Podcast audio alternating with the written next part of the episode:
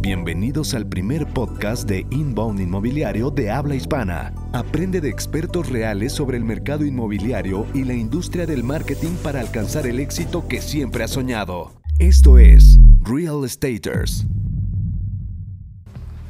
Bienvenidos a Real Estaters, mi nombre es Carlos Andrade, director comercial de Próxima Desarrollos y el día de hoy me acompaña mi compañero, mi socio, mi amigo, Enrique Shakur, director general de Qualium, que hoy cambiamos un poco la dinámica y él es el invitado y colaborador en este proyecto el día de hoy. ¿Cómo estás, Quique? Muy bien, aquí un poco, siendo un poco raro, ¿no? De ser invitado en mi propio programa. Lo bonito de que sea nuestro propio programa es que podemos... podemos hacer lo que queramos, si no les gusta, pues ni modo. Exactamente. Eh, Quique, pues eh, antes que nada para mí es un honor, un placer estar aquí contigo y me gustaría mucho hablar contigo acerca de las claves del inbound marketing, que pues como todos sabemos... Mi especialidad. Exactamente. Real Estaters nace por esa visión que compartimos ambos de compartir todo ese conocimiento en el tema del inbound, ya sea marketing o ventas es focalizado y especializado en el ramo inmobiliario para que toda la gente que esté metiéndose o tenga interés de meterse en la industria, pues pueda tener un desarrollo y conceptos más fáciles de comprender y utilizarlo en su día a día para adaptarse el día de hoy y poder vender, pues es lo que busca cualquier negocio. Entonces, eh, siento que hay pocas personas en el medio, en el sureste, que puedan darnos tips como tú lo podrías hacer, dada tu experiencia, dado, tu dado ahora sí que tu talento natural y dada tu visión como empresario, porque al final, antes que nada, eres un empresario, así que siempre estás buscando cómo tu negocio pueda ayudar a otros negocios para que crezcan, porque esa es. la clave de tu negocio, hacer que otros negocios crezcan. Ese es mi negocio. Tu negocio exactamente es hacer que otros negocios crezcan. Entonces creo que va de la mano para cualquier empresario que esté teniendo problemas con su, con su marketing, esté teniendo problemas con el crecimiento que quiere, que quiere lograr en su empresa y uno logra pues, visualizarlo. Para todas esas emprendedores que tienen miedo, que tienen un capital pero no saben qué hacer con él y tienen miedo, pues aquí pueden ver varias ideas para apalancarse por medio del marketing y comercializar cualquier proyecto inmobiliario y poder tener éxito. Pero para poder platicar de esto me gustaría mucho que nos resumas rápido quién es Enrique Shakur. O sea, cuáles son sus hobbies, pasiones. ¿Quién es Kike Shakur? Pues mira, yo siempre me he considerado un apasionado de la tecnología. Okay. Creo que por eso terminé en, en la publicidad y el marketing, ¿no? Desde, desde niño mis regalos, lo que yo le pedía a, mi mamá en, en, Navidad y eso eran piezas para armar mi computadora, ¿no? Videojuegos, era, eh, no sé, kits de Lego, cosas así, siempre cosas de, armar y desarmar, ¿no? Es algo que siempre me ha, me ha apasionado mucho y aunque al final terminé estudiando negocios internacionales, eh, pues siento que esta, esta curiosidad eh, y someterme en otras cosas, como por ejemplo, eh, no sé, yo diseñaba sitios web, ¿no? De hecho, pues cuando empezamos Qualium era solo páginas de internet y las hacía yo con mi mejor amigo, que es mi socio, eh, y él sí estaba estudiando desarrollo de software, pero yo estaba ya en último semestre en negocios internacionales, pero pues hacíamos páginas en, en, Joomla o en WordPress, ¿no? O sea, si bien no sé programar, pues bien te puedo... Eh, instalar WordPress en un servidor y instalarle un template y hacer las modificaciones sobre ese sobre ese template, ¿no? Entonces empezamos haciendo ese tipo de páginas para nuestros amigos. Eh, ya después el negocio fue creciendo, ¿no? Em, mis pasiones, pues en realidad yo soy un apasionado de, de mi negocio, ¿no? Me gusta mucho. Siempre he dicho que me estoy tratando de crear la empresa donde a mí me hubiera gustado trabajar, ¿no? La verdad es que tuve varios otros trabajos antes de empezar con mi propio negocio, ¿no? Mientras estaba, digo, yo empecé el, negocio en último semestre de universidad, pero trabajé durante la, universidad. Durante la universidad, ¿no? Tuve diferentes trabajos, fui instructor de gimnasio, trabajé en un Cars Juniors, este, eh, trabajé en una empresa que se llama Grupo Nixa. Sí. Eh, en el departamento de compras y control de activos. Entonces, eh, aprendí mucho, ¿no? Entendí muchas ah, cosas. Que no querías, sobre todo. sí, no, o sea, es, es, bueno de alguna manera empezar desde abajo y ver cómo funcionan las cosas, eh, en dónde te pueden fregar de alguna manera, ¿no? Eh, la verdad es que aprendí mucho en esos trabajos, me, me encantó haber vivido esa, esa experiencia, le agradezco mucho a mi mamá, por ejemplo, el tema Carl Jr., o sea, ella fue la que me metió ahí en un eh, reprobé tercero prepa, ¿no? Un castigo. Entonces, ajá. Pues un castigo y no, porque al final terminé aprendiendo mucho de, esa, de esa experiencia y, me sirvió un montón y, hasta el día de hoy pues, uso cosas que aprendí ahí, ¿no? Y, y, Ajá, no me da miedo cosas como hay que trapear el piso, pues se hace ya, ¿no? Que siento que hay gente que, ay, no, ya tengo gente para eso y no lo hago y pues no, te quita nada, de repente se cayó el café. Sabes arremangarte la camisa, sabes arremangarte la camisa y meterte y hacer trabajo sucio también. Claro. Em, y bueno, de alguna manera esto es lo que yo he buscado, ¿no? Crear una empresa donde a mí me hubiera gustado trabajar. Em, y por eso, o sea, de ahí surgieron cosas como el home office los miércoles, ¿no? Como pues tratando de ofrecer prestaciones más allá de las que de lo monetario. De las que te pide la ley, cosas sencillas como que haya fruta todos los días para desayunar, que haya cereal con leche, no sé, cosas simples que solo ves en empresas muy grandes y digo, nosotros somos una empresa actualmente 25 personas, ¿no? No soy una multinacional ni soy la empresa gigantesca, sin embargo, pues tratamos de dar esta... Em, Cultura esta cultura o de ofrecer estas mismas, estas mismas prestaciones o estilo de vida que hacen empresas en otros países, ¿no? Tratando de confiar también un poco en nuestro personal, en su productividad, eh, que es algo que no se da mucho en nuestro país, ¿no? Eh, entonces eso es un poco de lo que de lo que me apasiona. En resumidas cuentas, eres una pasión, tu hobby es la tecnología, todo, todo, lo relacionado con los videojuegos. No sé si sabes, tengo una, una empresa de videojuegos también, es algo que pues yo desde chiquito soy súper fan. Eres socio, ¿no? De una empresa de que... Soy socio de una empresa que desarrolla videojuegos. Em, la verdad es que es una empresa que llegó mucho más lejos de lo que yo jamás me hubiera imaginado, ¿no? Porque como un hobby, como un empezó totalmente, o sea, en una borrachera con mis amigos, ya estábamos tomando las chevas y hoy estaría padre hacer un videojuego, ah, bueno, vamos a hacerlo, ¿no? Hicimos uno muy sencillo, un prototipo, y nos topamos con un programa de gobierno que estaba financiando este tipo de proyectos tecnológicos. Okay. Lo metimos, pegó, nos dieron una, buena lana, desarrollamos un videojuego, em, luego nos tomamos con una incubadora que em, le gustó lo que habíamos logrado, o sea, justo cuando ya nos estábamos quedando sin dinero y empezamos a meter dinero en nuestras, de nuestras bolsas y todo, eh, nos tomamos con una incubadora que nos dice, oye, me interesa, le metió... Una buena cantidad. Sí, lana, o sea, ya Estamos hablando de cantidades fuertes, ¿no? Se llevó a todo el equipo de desarrollo a Monterrey, eh, estuvieron trabajando ahí alrededor de dos años en desarrollar el videojuego, que fue el, primer videojuego que lanzamos para plataformas digitales, ¿no? Entonces, este, eso es algo que me encanta también, ¿no? Gracias a ese videojuego fuimos al E3 todos. Eh, ah, E3 hace dos años. Hace dos años. Sí, sí, sí, ¿no? Una experiencia increíble, ¿no? Entonces siempre he estado muy metido en ese tema tecnológico, por eso es que todas las cosas como que si drones y realidad virtual aumentada, todo eso, me encanta, ¿no? De manera natural te apasiona y, y lo padre es que estoy viendo ahorita tus hobbies. Literalmente como te apasiona buscas cómo optimizarlo ¿Cómo optimizas tu hobby con tu pasión? O sea, van de la mano, está muy chistoso porque como tu pues pasión es que así tu empresa, no estás trabajando, ¿no? O sea, La, estás pasando bien todos los días haciendo lo que te gusta. Tu trabajo es una parte integral de tu vida. O sea, literalmente es como que, ay, estoy trabajando, no, estoy viviendo.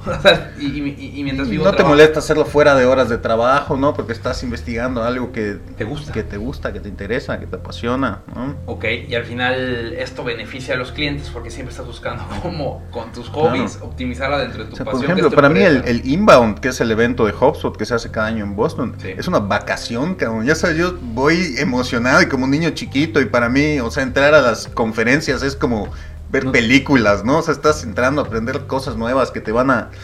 De gente que es similar a ti. Además, ¿no? O sea, es para mí es la parte más padre de, de, ir a este tipo de eventos, que específicamente al inbound, porque me topo con directores de otras agencias de todo Latinoamérica, o sea, de todo el mundo en realidad, ¿no? Pero obviamente la comunidad latina se junta y, pues tiran la casa por la ventana, ¿no? Entonces salimos todos juntos, vamos juntos a las conferencias, este, andamos juntos por todos lados. Entonces he creado amistades con gente de otros países o de otros estados de la República que tiene esta misma, o sea, son muy similares a mí de alguna manera, ¿no? O sea, tienen una agencia, este, tienen más o menos esta misma visión eh, de crecimiento, de crear un buen lugar para trabajar. Eh, entonces, intercambiar ideas con todas estas personas es, como... padre, es una comunidad muy padre. Me encanta, ¿no? Y para mí es totalmente, o sea, aunque enteramente es trabajo y todo el tiempo estamos trabajando ahí y capacitándonos para nuestro negocio, pues para mí es una, es una vacación. fenomenal. Oye, y ahorita hablando de que vives, aparte de que vives vacaciones eternas, que creo que es uno de los objetivos de muchos en la vida, o sea, Ay, que cuando me retiro, yo creo que el retiro lo puedes vivir. Si, disfrutas lo que haces, estás Sí, no, yo creo que alguien que se retira se, se, empieza a morir, ¿no? Sí, y se retiró porque le cansó lo que hacía, ¿no? Si estás haciendo algo que te apasiona y adaptándote. ¿Por qué querías dejarlo, no? Al contrario, estás luchando ahí por quedarte haciéndolo lo más tiempo que puedas. yo creo que sí. Em, ya me dijiste, estudiaste negocios internacionales y inicias la empresa que tienes hoy, que es Qualium. Creo que que mencionar que estudié negocios internacionales porque yo no tenía idea de qué quería hacer con mi vida, ¿eh? Muchos o sea, esa carrera. A los 18 años me preguntas, oye, ¿qué quieres hacer? Y yo así, o sea, brother, I don't know, ¿no? No tengo ni idea, ¿no? No tenía ni la más remota idea. La realidad es que pensé en estudiar arquitectura, eh, pensé en estudiar diseño gráfico, siempre yéndome por ese, ese, ese tipo de carreras. diseño artístico. Pero estamos hablando que en ese tiempo diseño gráfico, o sea, el internet no es lo que era hoy, ¿no? No podría ser freelancer tan fácil eh, y en nuestra ciudad ser diseñador gráfico, o sea, iba a terminar eh, haciendo, o yo pensaba, ¿no? Que iba a terminar haciendo lonas en alguna imprenta o algo así. No era algo que Porque no había más. Este, entonces, por más que me gustara, dije, no, no, no hay mucho campo, ¿no? Entonces, mi mentalidad en ese momento fue, bueno, yo lo único que sé es que quiero tener un negocio, voy a estudiar negocios internacionales, ¿no? Bien lógica. Al final, si no sabes qué hacer, pues bueno, busca un camino lo que te Claro, ya al final te vas dando más cuenta de si te gusta realmente qué es lo que quieres hacer. Entonces ya tomé optativas como consultoría, por ejemplo. Claro. Este y ya en último semestre empecé con el tema de la agencia, entonces ya más adelante estudié la maestría. ¿Cómo inicia? Ya me dijiste que inició con un amigo que diseñaban páginas web para conocidos, así inicia Qualium. Sí. Pero ¿cómo inicia? ¿De dónde nace? ¿Dónde, ¿Dónde nace esa idea, esa semilla? ¿Cómo germina? ¿Cómo fue ese proceso? Pues em, mi socio, Gustavo Monforte, eh, pues tiene la fortuna de tener unos papás súper emprendedores. Y em, en ese momento estaban construyendo un edificio de departamentos. Eh, que en la parte de abajo tenía unas oficinas, pero pues entiendo que era su primer, eh, su primer edificio, un edificio relativamente pequeño, creo que tiene 5 o 6 departamentos nada más, abajo tiene oficinas. Y ya casi al final del proyecto se quedan un poco sin dinero, terminan los departamentos, pero la oficina eh, pues no tenía piso, no tenía aires. Em, en realidad le faltaba poco, ¿no? Em, lo dejaron como para después y mi socio llegó y dijo, mío, ¿no? Dámelo. Puso ahí su, su escritorio.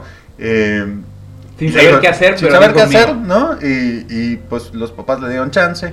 Y desde eso me empezó a molestar a mí, como que, oye, vamos a poner un negocio, oye, vamos a hacer algo. Y yo decía, es que, o sea, tú estás estudiando desarrollo de software, yo estoy estudiando negocios, tengo mi trabajo, no me da mal. Eh, ¿En dónde trabajabas? No, sentí que en, ese momento estaba en Grupo Nixon, ¿no? Entonces yo, es una empresa muy grande, me dije, hay oportunidad de crecer aquí. Eh, pero la verdad no era lo que no era lo que yo quería hacer, ¿no? Yo quería tener mi propio negocio, ver qué tan lejos podía llegar por mi cuenta, ¿no? Y dije, si, si lo voy a hacer, que ser ahorita, ¿no? Que estoy en último semestre, porque una vez que ya terminas tu carrera es como ya tienes que trabajar y no puedes tanto eh, arriesgarte a ver qué pasa, ¿no? O esa era al menos mi mentalidad en ese momento. Así pensabas. Entonces, este... Hasta que decidí que yo ya no quería estar en ese trabajo, entonces le dije a Gustavo, ¿y sabes qué? Vamos a hacerlo, ¿no? Vamos a hacer páginas para nuestros, para nuestros amigos. ¿A se te ocurrió la idea? Sí. Ok. Eh, ella lo que hace, dije, yo vendo, tú haces las páginas, eh, pues te puedo ayudar. Yo más o menos diseñaba, ¿no? O sea, mínimo sabía usar el Photoshop y, eso. Entonces, pues entre los dos complementábamos de alguna manera, ¿no? Se iniciaron ustedes dos solos. Nosotros dos solos, con mi liquidación compramos dos escritorios, los pusimos ahí en la oficina. En la, en oficina estuvimos dos, tres años fácil sin pagar renta. Ok. Eh, que era una Era una super ayuda, ¿no? Entonces, obviamente ya nosotros pues, pusimos los aires, amueblamos todo. Eh, poco a poquito fuimos creciendo. Eh, empezamos con el servicio de email marketing. ahí pues, nos empezamos a ser conocidos de alguna manera porque... Nadie lo hacía nadie lo hacía, teníamos bases de datos bastante grandes, en ese momento era legal, ¿no? No tenías que preguntarle a nadie, solo decirle a tus amigos, oye, ¿tienes, ¿tienes, correos? Dámelos, ¿no? Y los metíamos ahí y mandábamos correos a todo el mundo, ¿no? Claro. Em, luego me empezaron a pedir el tema de redes sociales, lo cual para mí era inaudito, ¿no? O sea, ¿cómo yo voy a manejar tus redes sociales? Eh, esa es tuya, ¿no? Ajá, si yo no sé cómo funciona tu negocio, ¿no? Para eso no había ni páginas de Facebook. Ok. Eh, eran cuentas de como de persona, pero, de, las hacían de empresas, ¿no? Entonces ya luego vienen las páginas, digo, ah, con, con base en la insistencia de mis clientes, digo, ok, dame tu manual de operaciones, dame tu manual de identidad, hago de mystery shopper, yo de qué manera aprendo tu negocio para poderme eh, meter y administrarlo, ¿no? Empezamos, em, empezamos a ofrecer este servicio y fue la primera vez que el negocio como que despegó de golpe, ¿no? O sea, cerramos como 30 cuentas el primer mes, empezamos a contratar gente, obviamente en ese momento era súper fácil, ¿no? O sea, publicar una taza o sea, tu primer hit fue el manejo de redes sociales. Sí. Ok. Eh, fue ahí cuando yo me metí, o sea, yo tomé la decisión de quiero ser el más chingón en marketing digital, ¿no? O sea, al menos en la región para empezar. Y fue que empecé a identificar, ok, ¿quién es el bueno ahora? ¿no? ¿Quién es el bueno aquí? Yo quiero ser como él, ¿no? Y esa es tu mentalidad de jóvenes. ¿Quién es el más chingón? Yo lo voy a derrocar, ¿no? Ya después te das cuenta que es una tontería y lo mejor que puedes hacer es, es, cooperar. Em, pero en ese momento así pensaba, ¿no? Entonces me empecé a capacitar, empecé a leer mucho, este, empecé a informarme sobre redes sociales, empecé a dar cursos, eso me ayudó un montón, ¿no? Y fue así como me fui especializando en el tema y de alguna manera Qualium se fue posicionando eh, como un líder en el tema de, de, social media específicamente, más que de marketing digital, ¿no? Em, empezamos a trabajar con cuentas como el Motel Maracay, que, que nos ha traído un montón de reconocimiento, ¿no? Este, y hemos logrado posicionar muy bien otras marcas, como eh, La Parrilla, por ejemplo, como Zetagas, que les va muy bien. Em, pero en realidad, pues queríamos un poco más, ¿no? Empezamos empezamos a hacer sitio web más complejo, a poner la atención al SEO. Digo, obviamente para este punto ya no lo hacía yo, ¿no? O sea, ya teníamos diseñadores, ya teníamos programadores, empezamos más a especializarnos en el tema de eh, desarrollo de interfaz de usuario, ¿no? O sea, digamos que el que hayas acabado en publicidad y marketing fue tú adaptándote a las circunstancias que te orillaron a ello. Así es, o sea, yo nunca lo planeé, ¿no?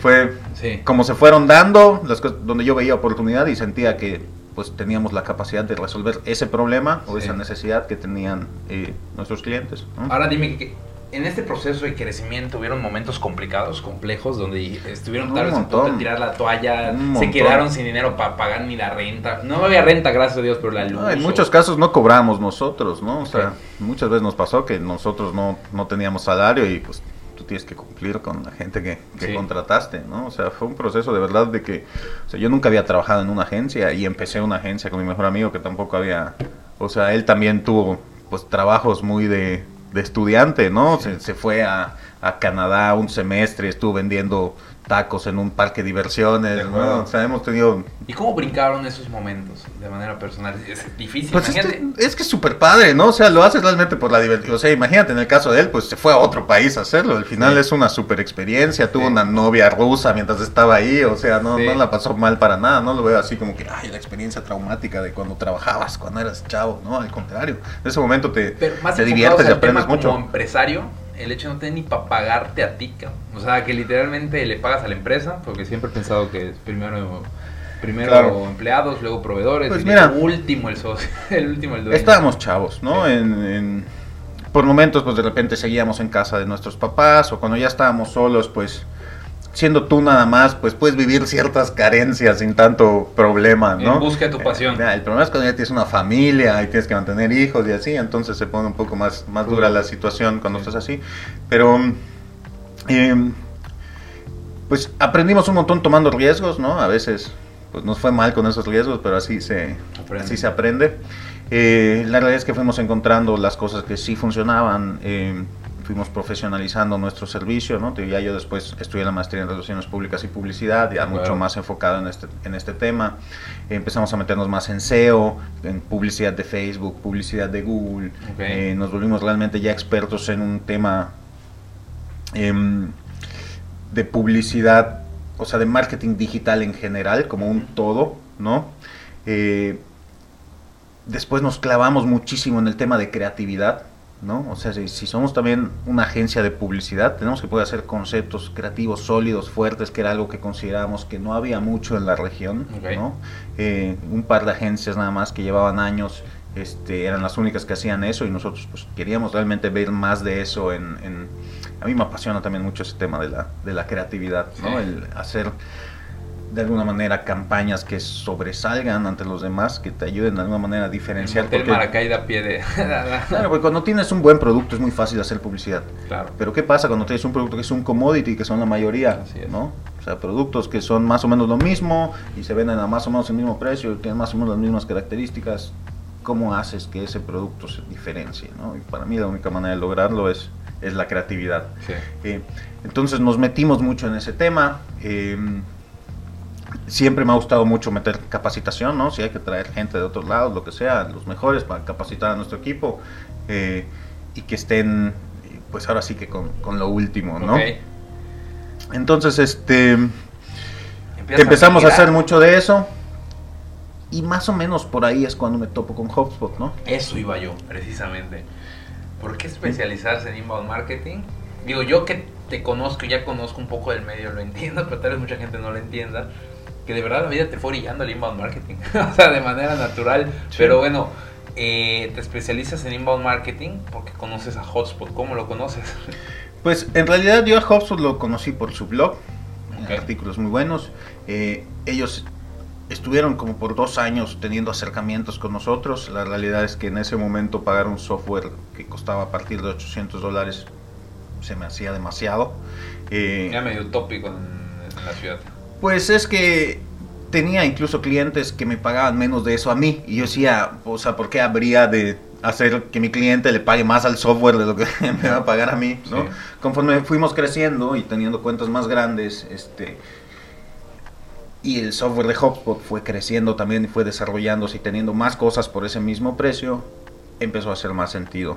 ¿no? Entonces llegamos a un punto en el que ya ofrecíamos todos estos servicios de marketing digital, como escribir en blogs, eh, email marketing, hacer email marketing, poner publicidad, manejar las redes sociales, todo como un todo, como una campaña este, integral, eh, al menos en lo, en lo digital.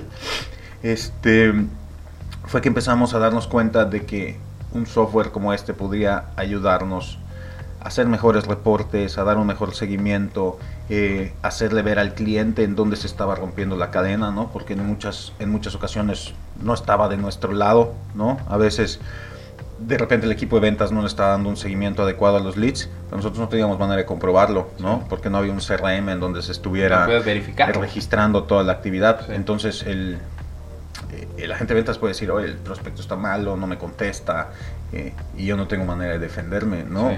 Más que pelearme con él así. Optimiza el proceso.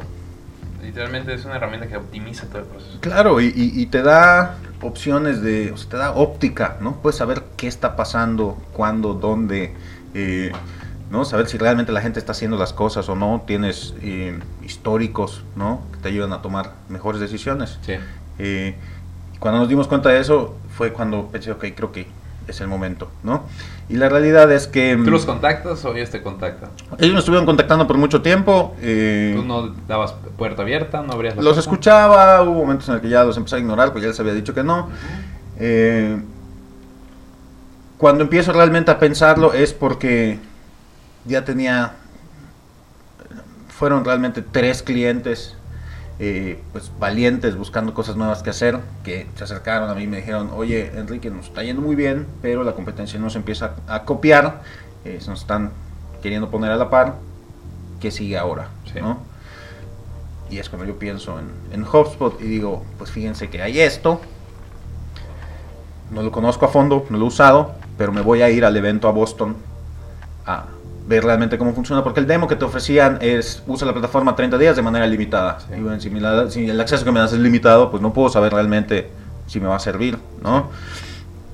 Entonces me fui allá fascinado con todas las conferencias, con todo el evento. Em, ahí tienen pues una isla en el evento que es grandísimo, en donde hay gente que te enseña a usar el software, te muestra cómo funciona. Entonces ya cuando vi todo lo que podía hacer, dije, no manches, aquí soy, ¿no? De acuerdo. Y regresando a Mérida me volví partner. emocionado aparte. Lo compré para mí porque es lo primero que te piden, ¿no? O sea, como tú tienes que tener tu propio software. Em, tienes que ser tu primer caso de éxito. Esto estamos hablando de noviembre de 2016. Ok. Eh, tienes que ser tu propio caso de éxito y entonces pues trabajar con otras con otras empresas, ¿no? Este, te hacen un onboarding donde te enseñan cómo usarlo, más o menos usarlo. O sea, el, chiste de todo esto es que todo lo que hacía HubSpot a mí me hacía muchísimo sentido porque era lo que ya veníamos haciendo, nada más te lo unía todo con el software. Claro. ¿No? O sea, ya hacíamos blogging, ya hacíamos anuncios, ya hacíamos sitios web. Entonces, que todo esto se conectara con un software y te diera toda esta información. Y te optimizara y automatizar todo. Exacto. Para mí fue así como, no manches, estos güeyes saben lo que hacen. Em, entonces, me vuelvo partner en noviembre y para enero ya teníamos a estos tres clientes que arrancaron con Los valientes. exacto.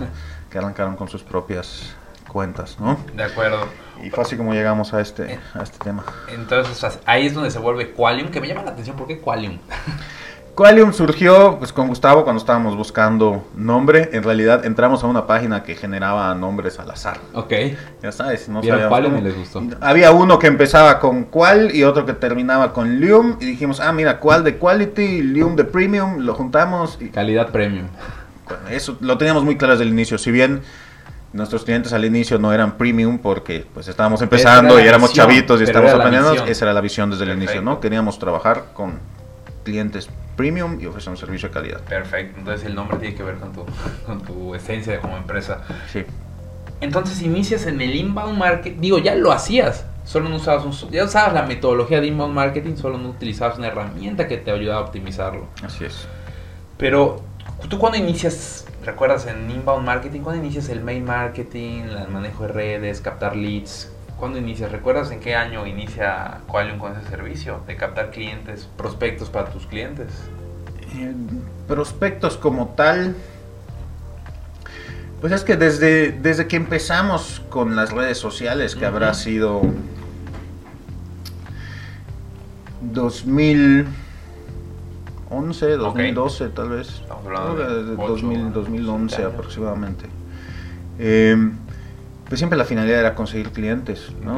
O sea, en un inicio el cliente se iba con la finta de los likes, pero pues tú como mercadólogo sabes que es, es lo que el cliente cree, pero si tú le llevas un reporte que tenga 5000 likes nuevos en el mes, pero no vendió nada, eventualmente te va a mandar con un tubo, ¿no? Porque no está generando más dinero. Lo que pasa es que el cliente creía que los likes resultaban en ventas y no necesariamente era así, ¿no? Tal vez al principio eh, funcionaba de esa manera, pero porque eran pocos negocios y mucha gente y conforme todos todas las empresas empiezan a meterse a Facebook, pues ya la cosa se volvió un poco más difícil, ¿no? Entonces, yo me imagino que el inbound marketing y toda esa estrategia ha evolucionado mucho.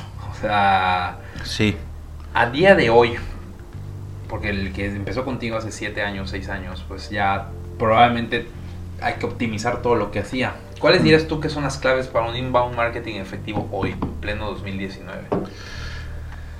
Yo creo que la la clave para que funcione es la integración de los equipos de marketing y de ventas. Que realmente hay una comunicación constante entre ellos para saber si los prospectos que se están generando son los que ellos necesitan, ¿no? Y en lugar de que haya esta discusión entre marketing y ventas, que sea una colaboración para lograr obtener los mejores prospectos que terminen cerrándose en la mayor cantidad de ventas, Entonces tú sugieres que literalmente la clave número uno es que el departamento de marketing y de ventas tengan comunicación.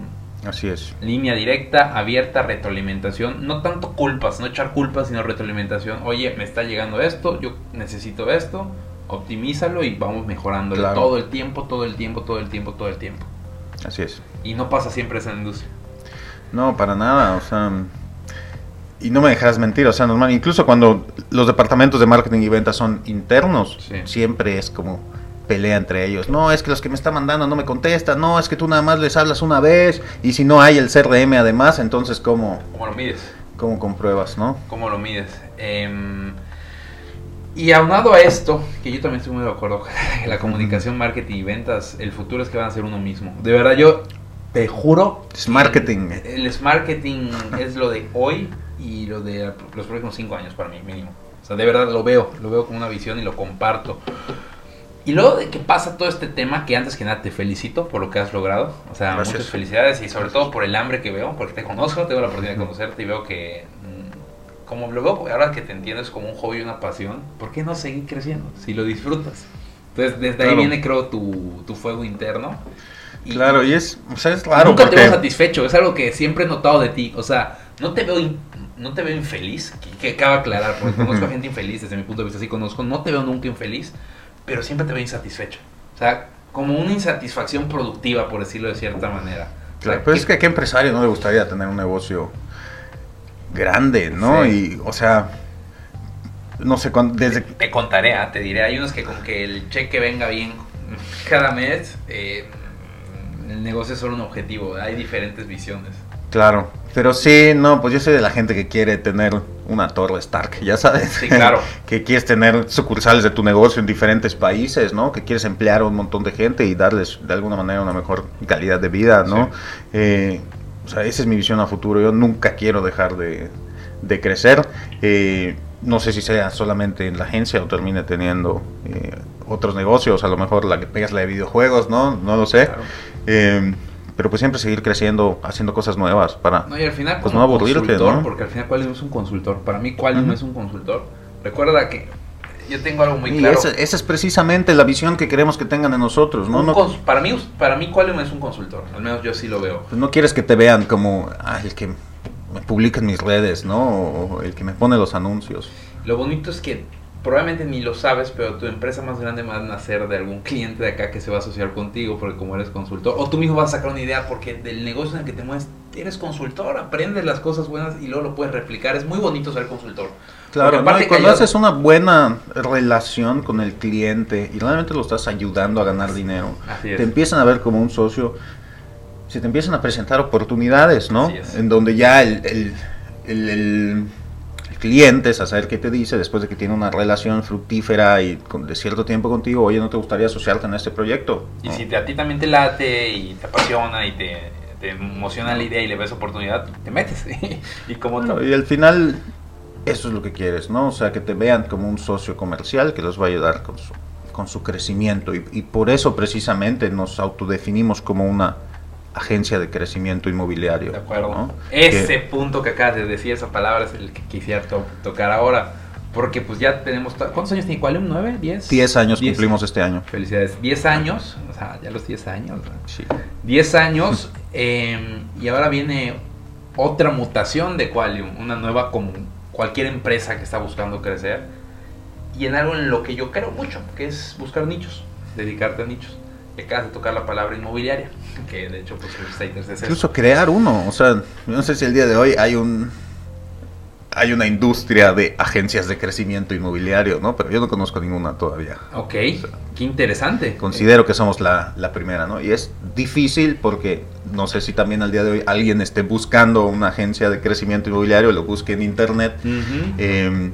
Pero si alguien lo buscara, probablemente llegaría a ustedes, a nosotros. Estás, ¿no? estás adelantándote al tiempo y estás. Exacto. Y al final lo que estoy tratando de transmitir es que no quiero que me vean como ni la agencia de inbound, ni la agencia de marketing digital, sino agencia tal cual de crecimiento. A crecer sea como sea, ¿no? O sea, qué etapa de tu vida como empresa estás, seas nueva, ya estés ya estés consolidada, ya estás demasiado arriba y no sabes cómo ya no sabes cómo sostenerlo. Así es. Ayudarte a crecer en la etapa en que identificar en qué punto estás para ayudarte a, ser más grande. ¿Y por qué el mercado inmobiliario? Pues es otra cosa que se me se dio, ¿no? O sea, como las páginas web. sí, porque de alguna manera siento que el inbound marketing es muy noble con ese, con ese mercado. Porque es como si estuvieran hecho el, uno para el otro, ¿no? O sea, el inbound marketing es perfecto para decisiones importantes, para ventas que requieren pensarlo, que requieren ser informadas, entonces buscan contenido en internet, ¿no? Que toma tiempo tomar esa decisión, o sea, es tu casa, es tu departamento, o sea, para ti, o sea, una inversión, es algo que, tu patrimonio, que no es de un día para otro, entonces para ese tipo de productos está hecho el inbound marketing, ¿no? Eh, también encaja muy bien en otros como la educación, que es algo similar, eh, es algo en lo que te vas a terminar gastando tal vez cientos de miles de pesos mientras estás en, una universidad, por ejemplo, ¿no? Eh, ¿En los vehículos cómo lo verías? Con el automotriz también, sí. Todas las automotrices pues utilizan CRMs también, ¿no? Em, el industrial, ¿no? O sea, que venden estructuras metálicas, que venden tractores, que venden, o sea, maquinaria que cuesta millones de pesos. corredores de bolsa muy grandes. O sea, es una licitación o es un proceso largo eh, en el cual, pues, el inbound marketing funciona muy bien. Corredores de bolsa a niveles muy, muy grandes, podría Así es.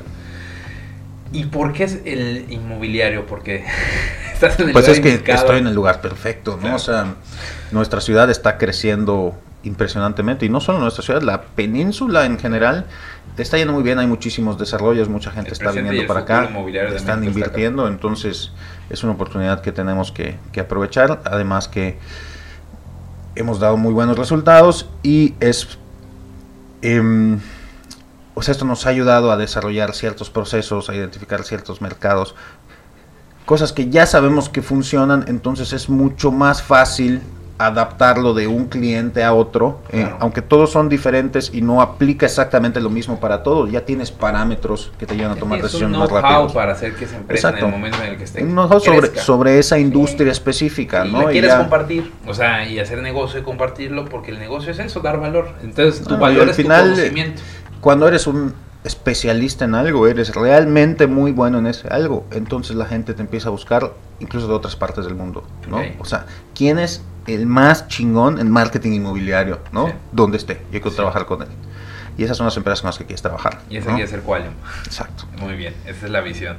Y ya para cerrar, Quique, una visión personal tuya, o sea, muy personal, de hacia dónde crees que se dirigen las empresas de marketing y la publicidad digital en general. ¿Para dónde va este desmadre, cabrón? Porque literalmente, yo que ya me meto de lleno en este mundo, ya no me sorprende porque ya me acostumbré a leer y a, investigar un poco de esto, pero si yo me agarra, agarrara a la gente que no está en este mercado, en esta industria, puta, va a una velocidad que te puedes asustar, cabrón. Pero tú, ¿para dónde ves que va esto?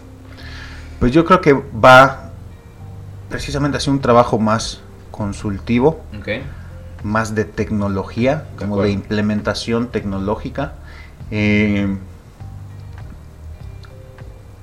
no sé si habrá menos gente, o sea, yo creo que algunos trabajos van a desaparecer, algunos nuevos se van a, se van a crear, o sea, esos son los trabajos fáciles de automatizar, como no sé, por ejemplo, el community manager, cuánto tiempo tenga, vida. pues como, o sea, porque a lo mejor sus funciones se van a poder cubrir en muy poco tiempo si tienes todo automatizado, ¿no? O sea, a lo mejor siempre en algún momento tenga que entrar una persona, lo mejor llega un momento en el que ya nunca tenga que entrar la persona, ¿no? Eh, entonces siento que la, la, tecnología está revolucionando cómo hacemos las cosas muy, muy rápido. Se va a que sea un aliado para hacer esa consultoría tecnológica de software para que las empresas tengan resultados de una manera óptima. Claro. Sí, yo también creo sí, no hay tema financiero también de poder estimar cuáles van a ser los resultados. Okay. Eh, entonces sí, yo creo que la, la industria del marketing y la publicidad se va a volver un tema muy de automatización, muy de data, muy de, de, scorecards, ¿no? De tener la información en tiempo real, eh, que puedas verla rápidamente en un tablero de control. Eh, yo creo que hacia allá estamos yendo y no, no falta mucho para eso. para que tome decisiones la gente de la empresa con bases de información, literalmente. Así es, ¿no? Hay cosas como, o sea, siento que al menos todavía en la industria inmobiliaria no estamos aprovechando tanto el, el programmatic, ¿no? Ya que de repente hasta el, qué anuncios va a poner, cómo los va a poner, cuál va a ser el copy, se pueda automatizar dependiendo del clima, de la época del año, no lo sé.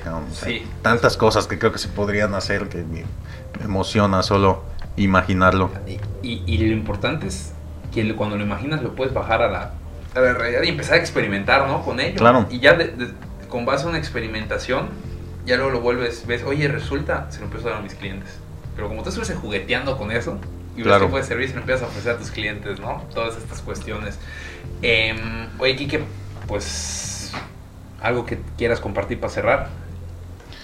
Em, pues yo les compartiría nada más, o, les pediría que realmente apuesten por la tecnología, ¿no? Eh, no quiero meter así como el, comercial de, de HubSpot ni de trabajen con nosotros, ni mucho menos, pero sí. apuesten por la tecnología, investiguen sobre software, vean cómo se pueden apoyar de estas herramientas para hacer su negocio más rentable, ¿no? Porque aparentemente, de repente hay herramientas que pueden aparentar ser caras, pero si al final te van a ayudar a hacer tu negocio crecer, pues vale la pena hacer esa inversión inicial, ¿no?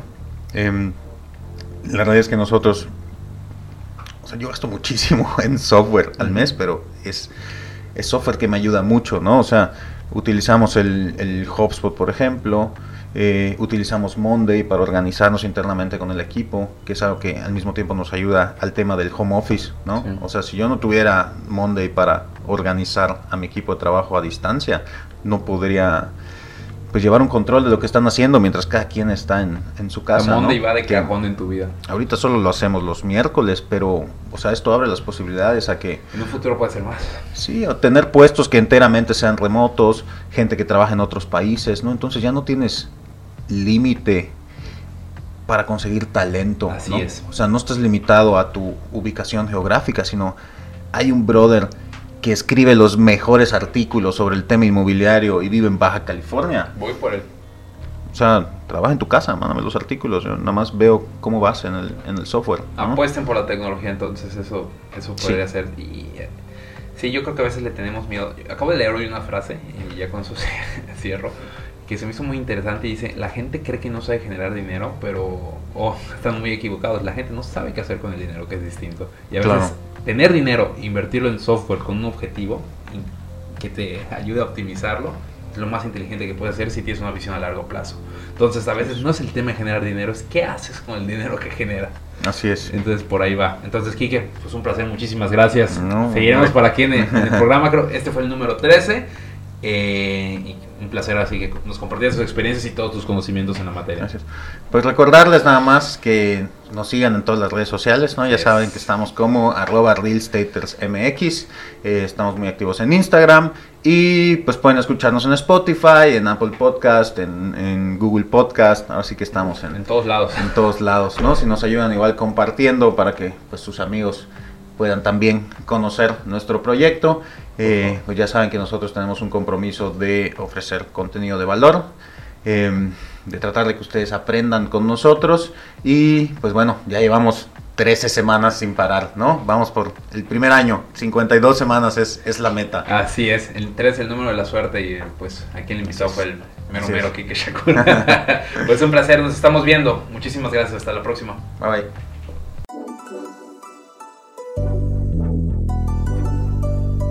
Este episodio de Real Staters ha llegado a su fin. Suscríbete ahora para seguir recibiendo estrategias y consejos inmobiliarios que te permitan alcanzar el éxito que siempre has soñado. No olvides calificarnos y escribir una reseña para que podamos seguir generando contenido de valor para empresarios y profesionales del sector inmobiliario. Nos vemos de nuevo la próxima semana en Real Staters.